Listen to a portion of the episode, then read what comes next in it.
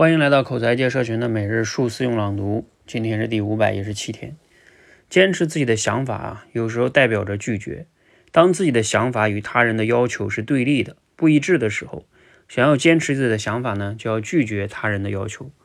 自己想做的事儿，坚持去做，不管别人怎么说；不想做的事儿呢，可以不去做，也不管别人怎么说。学会拒绝，是人获得自由的一个很重要的途径。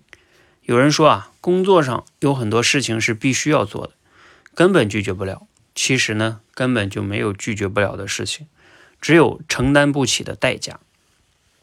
比如说，你不喜欢接到的任务，领导让你必须做，你表达了不满，还是没有得到解决，那么你可以提出调岗，提出离职，这些都是你在坚持自己的表现，只是看你愿不愿意而已。所以啊。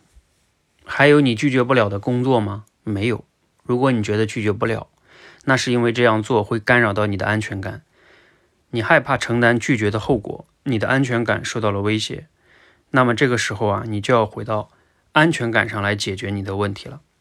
你完全可以为了安全感继续做这个工作，但你要知道的是，这一刻你选择了留下，而非不得不做。好，内容来自于养育你内心的小孩。哼，这段话挺有意思的哈。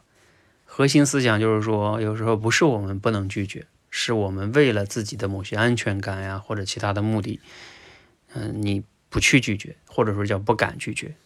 他这句话说的 很很透彻哈，叫叫根本没有拒绝不了的事情，只有承担不起的代价。这段话呢，让我想起来最近哈。啊，比如说，有的朋友要是和你借钱，你不想借，这个时候你拒绝呢，还是不拒绝呢？啊，你不拒绝啊，你自己觉得不太好。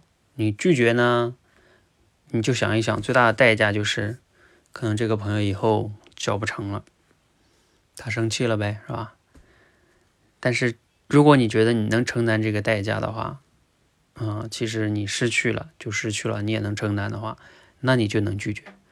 如果你觉得不能失去他，那可能你还是觉得友谊更重要。那即使借了这些钱，不还就不还了。